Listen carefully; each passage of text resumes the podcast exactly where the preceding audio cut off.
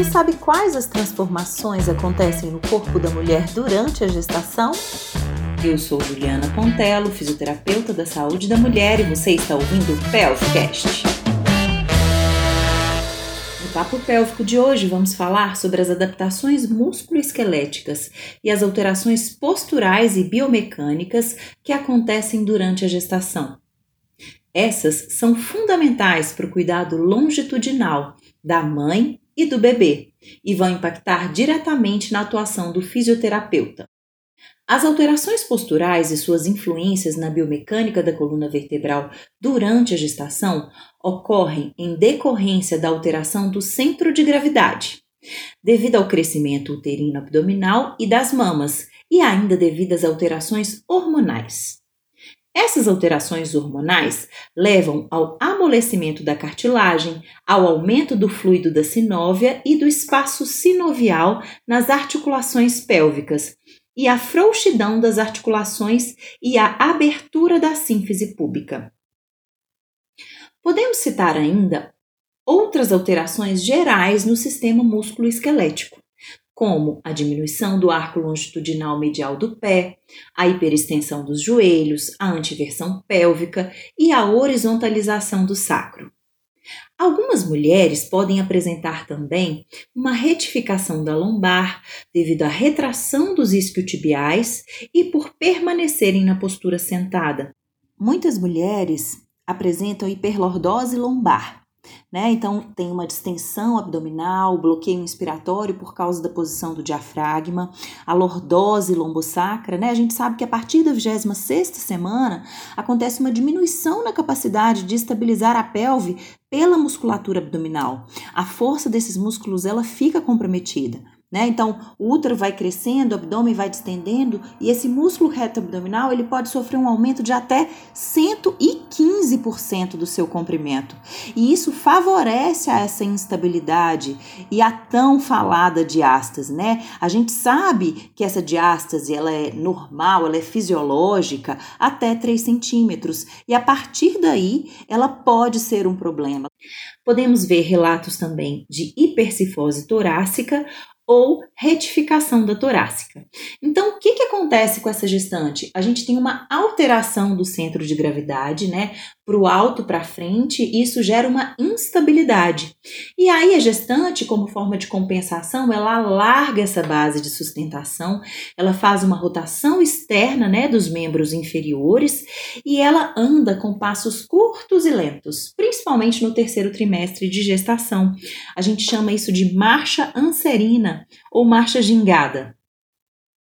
Ela pode apresentar também edema nas extremidades, principalmente no terceiro trimestre, né? Isso aumenta a tendência a ter síndrome do túnel do carpo. As mãos ficam mais quentes, mais suadas, edemaciadas, e isso é devido a essas alterações hormonais, né? Então, esse conjunto de alterações contribui para o desequilíbrio no sistema articular, promovendo as alterações nesse centro de gravidade e uma maior oscilação do corpo. E isso interfere no equilíbrio da gestante, né, na forma como ela anda, na realização das atividades de, de vida diária e podem favorecer a queda. Nós sabemos que no terceiro trimestre há uma redução da oscilação do equilíbrio, podendo apresentar uma rigidez maior e levar a um aumento do risco de queda na gestante. A prevalência de quedas durante a gestação ela é de 27%, semelhante à da população idosa, sendo maior no segundo trimestre de gestação. As quedas em gestantes elas podem ser atribuídas ao hábito de carregar objetos, a pisos escorregadios e à pressa. Portanto, meninas, calma, calma. E ainda sobre as adaptações né, que acontecem durante a gestação, a gente pode falar das adaptações geniturinárias, né? O crescimento do útero ele, vai levar a um aumento da pressão intraabdominal. Isso acarreta uma sobrecarga do soalho pélvico, um déficit ali de contração da musculatura do soalho pélvico, a uma hipermobilidade vesical e uretral, que podem ocasionar possíveis disfunções para o soalho pélvico, como a incontinência urinária, a incontinência fecal, o prolapso, as disfunções sexuais, né? Então a fisioterapia pélvica, ela não deve ser só feita para quem quer ter parto normal, não.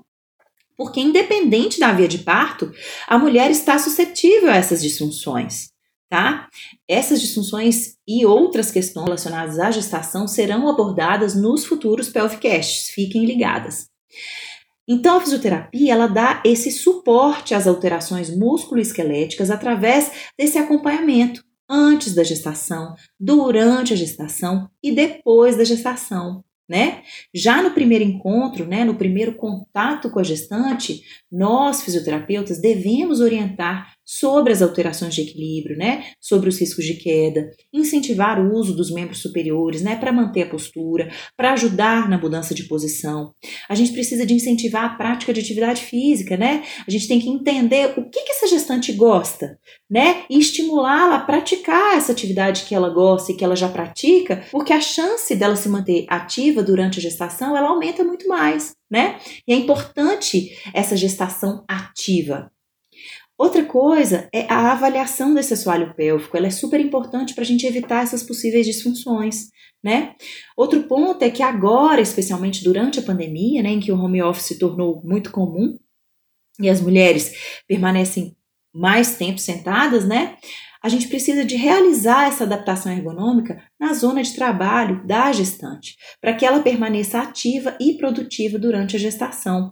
Além disso, a gente precisa de orientá-las a buscar mudanças de postura com intervalo de tempos regulares, com o intuito de diminuir a sobrecarga na região lombar dessas gestantes, né? Especialmente as que permanecem por muito tempo sentadas. 50% das gestantes são acometidas pela dor lombar. Outro ponto é trabalhar individualmente os músculos ou os grupos musculares, né, que estejam sobrecarregados e que foram, foram percebidos durante a avaliação. Então a gente precisa assim de considerar que a gestação ela representa um momento de intensas adaptações, tanto físicas quanto emocionais. Nós precisamos de conhecer essas modificações musculoesqueléticas e essas adequações posturais compensatórias que são comuns ao ciclo gravídico puerperal, para a gente ter um olhar atento, para a gente conseguir fazer a distinção entre o que é normal, o que é esperado, do que é patológico. E são essas transformações no corpo da gestante, as suas queixas, que vão direcionar a assistência do fisioterapeuta gestante, né? A prática clínica na prescrição dos exercícios específicos para cada gestante. E a gente sabe que a gestante demanda muito do fisioterapeuta, né? Ela traz muitas questões, ela tem muitas dúvidas, ela tem muitos medos.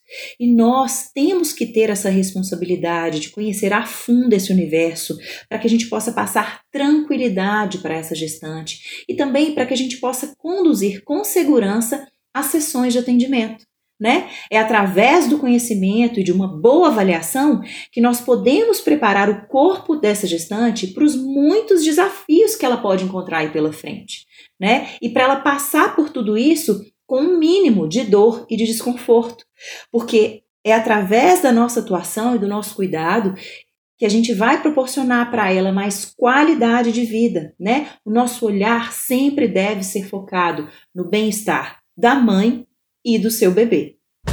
Espero que vocês tenham gostado. Sigam as nossas redes sociais no Instagram Juliana Pontelo, Pontelo com dois L's e o nosso Pelfcast. Aguardo vocês no próximo episódio. Até mais!